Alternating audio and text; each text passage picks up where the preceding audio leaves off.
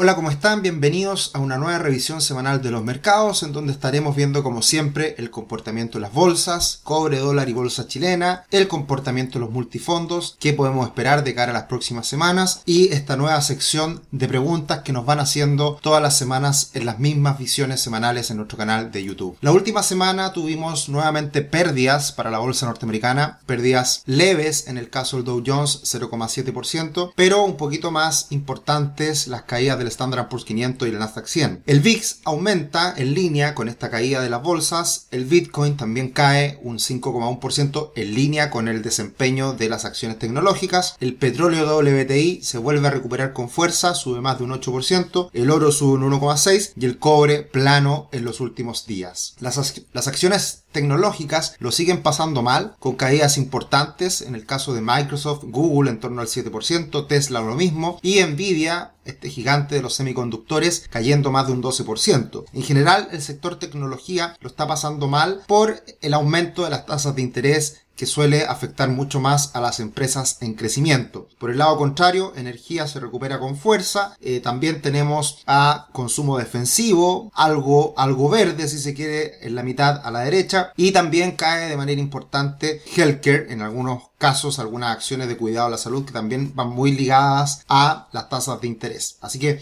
un comportamiento de nuevo bastante mixto en el inicio de la entrega de resultados corporativos de Estados Unidos del primer trimestre. Por lo tanto, es muy probable que sigamos observando estos diferentes colores semana a semana a medida que van entregando sus resultados las empresas norteamericanas. Bien, el gran, el gran foco de atención está puesto en Jerome Powell, en cómo va a ir subiendo las tasas de interés a lo largo del año y cómo esto va afectando a la economía norteamericana. Vamos a estar hablando harto hoy de la situación que vive Estados Unidos y el impacto que esto puede tener en la bolsa. Hay mucho temor, hay muchas dudas. Cuando llega esta esperada recesión, se ha hablado bastante de ello, pero vamos a poner la pelota al piso, vamos a tratar de hablar con objetividad toda la información que nos llega semana a semana y vamos a compartir varias ideas que están relacionadas a esto, a cómo está afectando esta alza de tasas en una posible desaceleración y futura recesión de Estados Unidos y qué tan probable esto puede llegar a ser y en qué momento. Así que sin duda que el, el foco de atención está puesto en esta situación que vive la Reserva Federal de Estados Unidos, Jerome Powell a la cabeza. Y precisamente la encuesta que hace todos los meses Bank of America habla del hecho de que hoy día aumenta de manera considerable como principal preocupación una posible recesión a nivel global. Y por otro lado, también es muy importante que tan hawkish, que tan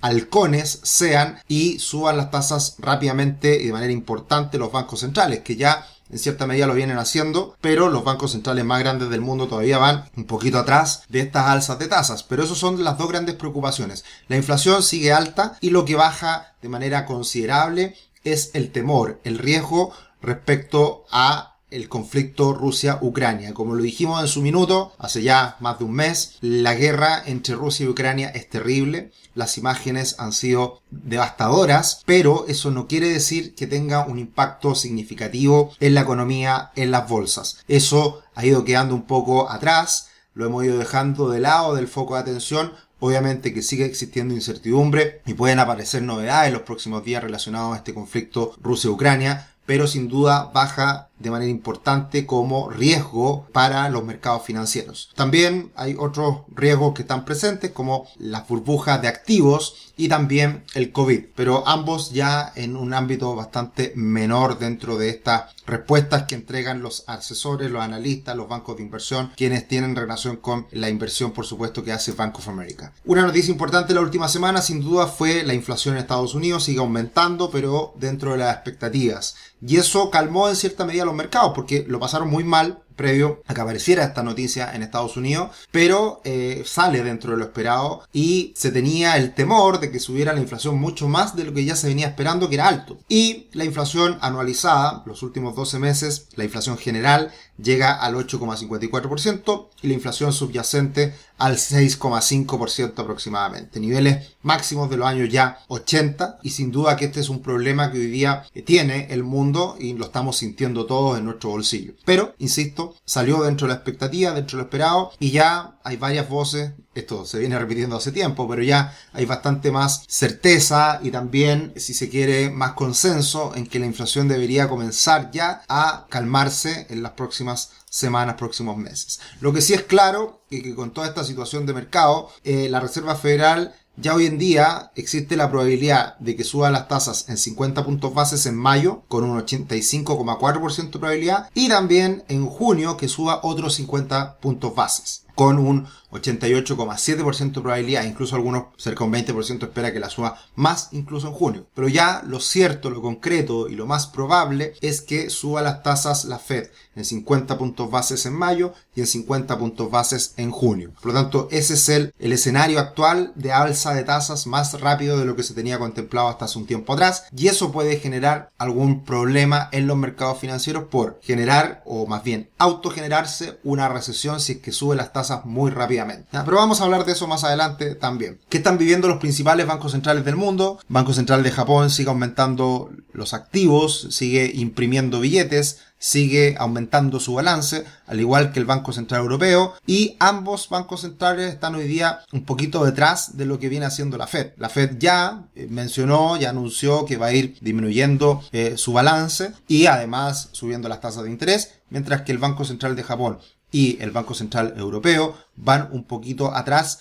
y todavía siguen siendo muy expansivos. Por tanto, ¿qué consecuencias tiene esto? Que sin duda la expansión monetaria ha inflado los precios de los activos y eso ha sido muy positivo para la recuperación, muy positivo para los inversionistas. Y eso, obviamente, de, forma evidente, todos sabíamos que iban a empezar a retirarse esos estímulos. Ya la Reserva Federal lo está haciendo. El tema es que lo están haciendo de forma gradual. Y eso permite que los mercados se vayan adecuando a esta nueva manera de convivir con eh, la economía, con la liquidez, y por lo tanto también eso permite que los mercados no se genere un descalabro, una caída muy abrupta y por lo tanto ese es un tema importante a tener en consideración hoy en día. Por otro lado, ya hablamos en las semanas anteriores cuáles las consecuencias de la inversión de la curva, cuando las tasas subían más en el corto plazo que en el largo plazo. Se habla mucho de eso hoy en día en todos los blogs financieros y en los canales de televisión y, medios de información financiero. Y todos llegan a la misma conclusión. Desde el momento en que se invierte la curva, que eso ya está pasando en este momento en Estados Unidos, pueden pasar en promedio 19 meses hasta que realmente llegue la recesión. Y por lo tanto, el hecho de que estén estas señales presentes no significa que estamos en medio de una recesión mañana mismo o en el próximo trimestre, sino que podría demorar bastante tiempo hasta que llegue esa recesión. Y ahí hay bastante coincidencia en el análisis.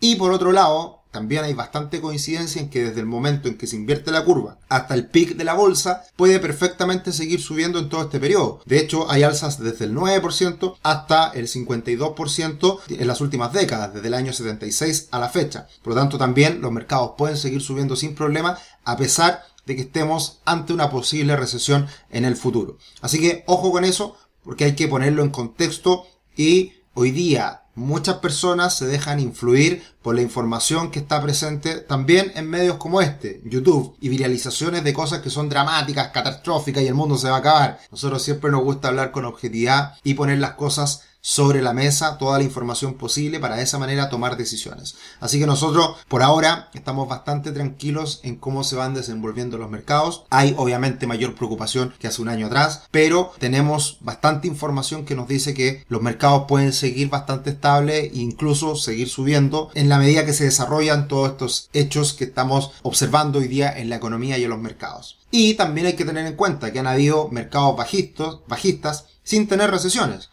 Desde el año 1929 a la fecha tenemos exactamente 10 mercados bajistas, que se considera una caída sobre el 20% en la bolsa sin tener recesión. Por lo tanto, una cosa no implica la otra. Por eso es tan difícil predecir los mercados financieros, porque no, no hay nada que nos diga siempre esto va a pasar, esto es inminente. Siempre nos podemos equivocar y siempre eh, aparecen cosas que no teníamos contemplado y son multifactoriales el comportamiento del inversionista y de las bolsas. Por lo tanto, por eso es tan difícil de predecir. Por ahora, el bono del tesoro de 10 años ya se encamina al 3%, está sobre los 2,80.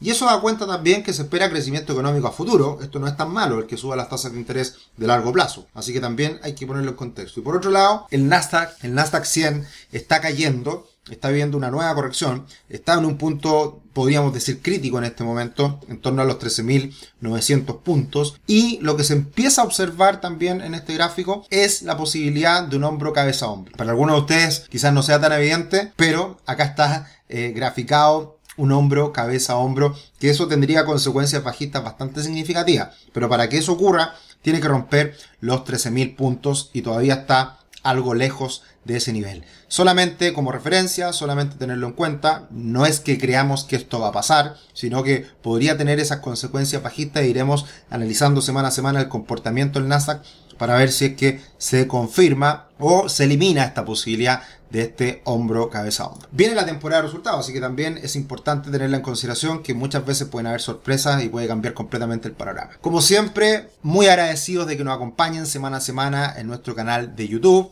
Muchas visualizaciones, muchos me gusta, compartan esta información, hagan sus comentarios, háganos las preguntas que estimen convenientes. Acá estaremos semana a semana para entregar educación financiera de calidad y tratar de transmitirles mucha educación también relacionada a todo lo que tiene que ver con finanzas personales e inversiones. Otros, otras redes sociales, Twitter e Instagram, Tricio y Rubix CL para que nos acompañen. Y como siempre dejarlos cordialmente invitados a que visiten nuestra página web. Ahí están nuestros planes de asesoría financiera en donde podrán encontrar un asesor que los acompañe en todas sus decisiones a lo largo del tiempo.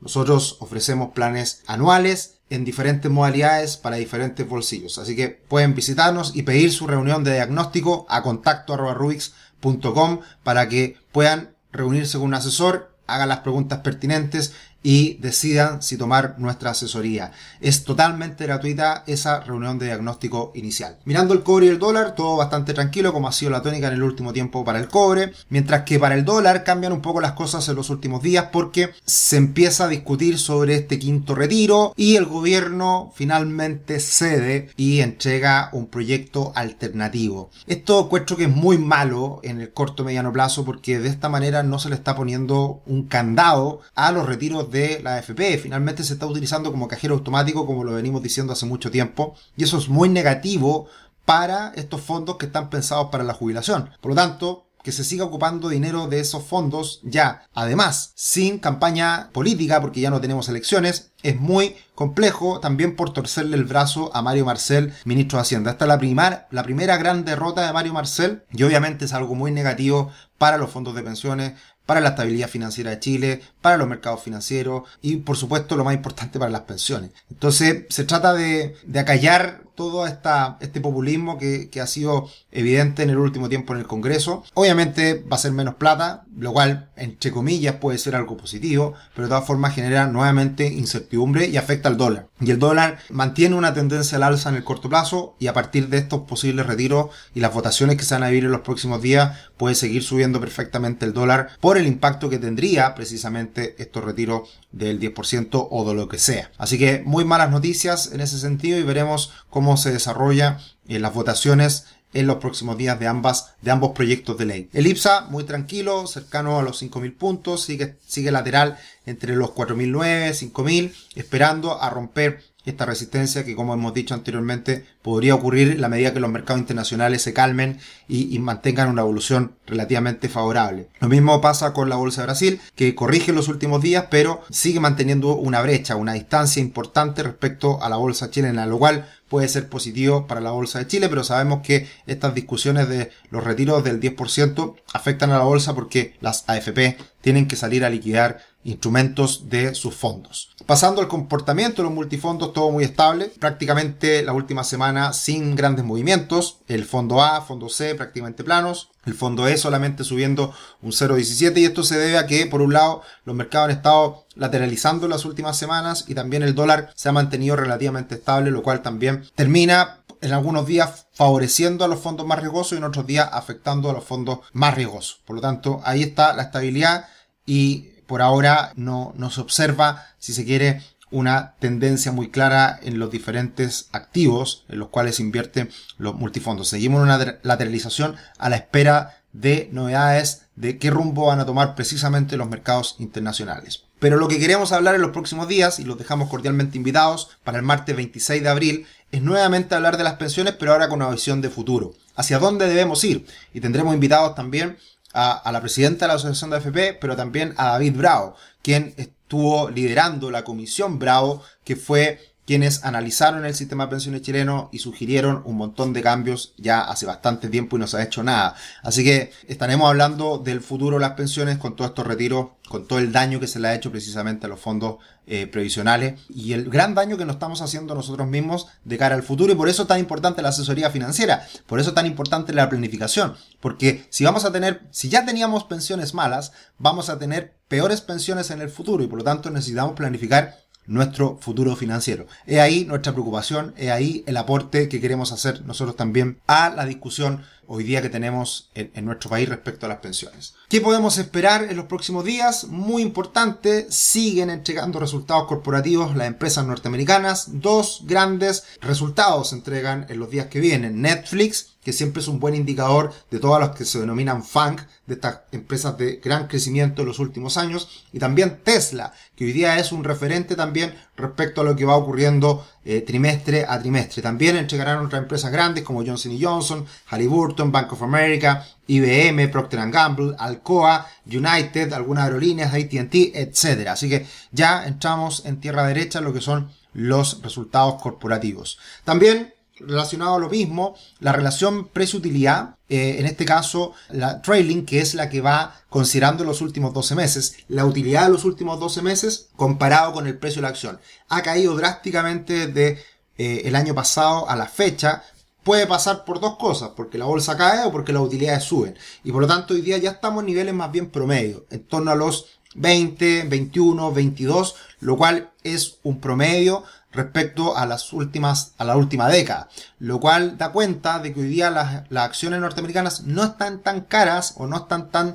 sobrevaloradas como lo estuvieron en algún momento. Pero más importante aún es el hecho de que si sacamos las 10 acciones más grandes del Standard Poor's 500, el, ratio precio-utilidad está bastante bueno, está bastante favorable y tiene mucha lógica con las utilidades que hoy día están generando las empresas norteamericanas. Así que hablar hoy día de burbuja, hablar hoy día de acciones extremadamente caras, hablar de que estamos a puerta de una crisis, una caída estrepitosa de las acciones norteamericanas, lo veo bastante alejado de la realidad. Y por lo tanto, estas son las cosas que hay que poner en contexto. Y esto considera este gráfico que estoy mostrando actualmente, toma en consideración el ratio precio-utilidad, el forward, que es el que considera las utilidades de los próximos 12 meses, que incluso eso muestra de mejor manera a estos ratios porque considera las, las utilidades que vienen en los próximos meses, eh, lo cual habla del futuro y por lo tanto da cuenta de las expectativas que está teniendo el mercado también. Así que por este lado mucha tranquilidad si se quiere. Y esta semana también lanza un nuevo informe BCA que cada cierto tiempo lo vamos compartiendo, lo vamos comentando. Y habla, se hace una pregunta que todos nos estamos haciendo. ¿Es inevitable una recesión? Pone en contexto varias cosas, dentro de las cuales el mercado laboral, los diferenciales de tasa de interés, pero a pesar de este hecho sombrío de todo el contexto que estamos analizando en el último tiempo, hay razones para pensar que la recesión tardará más de lo que se cree. A diferencia del periodo previo a muchas recesiones pasadas, el sector privado de Estados Unidos actualmente tiene un superávit financiero. En todo caso, hay indicios de que tanto los hogares como las empresas están preparados para expandir en lugar de reducir el gasto en los próximos trimestres. Por lo tanto, no hay hoy día un temor de que el gasto se vaya a contraer y por lo tanto eso genera una recesión. Todavía hay espacio, hay tiempo para que se siga gastando mucha de la liquidez de los últimos años y también con un mercado laboral que está muy sólido. Entonces, ¿qué es lo que plantea BCA? Es probable que las acciones aumenten modestamente durante los próximos 12 meses, a medida que la inflación baje temporalmente y la pandemia desaparezca de la vista. Sin embargo, las acciones flaquearán hacia fines del 2023. O sea, básicamente lo que nos está diciendo BCA es que deberíamos tener un periodo de un año, un año y medio, en donde la recesión todavía no se hace ver y por lo tanto todavía los mercados pueden seguir teniendo un buen comportamiento y queda un poco en línea con lo que hablamos anteriormente, cómo han sido precisamente las señales previo a una recesión y cuándo se termina concretando precisamente estas recesiones. Y por último pasamos a nuestra nueva sección en donde nos hacen algunos comentarios, algunas preguntas. Mauricio nos dice, hola Sergio, podríamos volver a la sección de análisis y comentario de libros. Es muy ilustrativa y siempre hay nuevos títulos. Muchas gracias Mauricio. Dudé mucho en si la dejaba o la sacaba. Vamos a darle una pausa y vamos a retomarla en algunos meses más. Así que me comprometo a traer nuevos libros. Ahí estoy aumentando harto mi biblioteca en los últimos días, así que seguramente vamos a estar hablando de nuevos libros en las próximas semanas. Así que tomo, tomo el punto, Mauricio. Eh, Rodrigo, buen video, muchas gracias Rodrigo. George Mancilla pregunta de la cuenta 2. Nos habla de cómo es el tema tributario. Eh, respecto a la cuenta 2, y si se puede tener dos cuentas 2. Sí, se puede tener dos cuentas 2, se debe cumplir con los límites para la exención, pero muy importante, para cumplir esa exención solamente se debe ser trabajador dependiente. Si alguien tiene más rentas y entra al global complementario con diferentes rentas, ya deja de ser, eh, deja de existir el beneficio tributario de las 30 UTM exentas para la cuenta 2. Así que solamente podemos utilizar esta exención cuando se, trata de trabajador dependiente.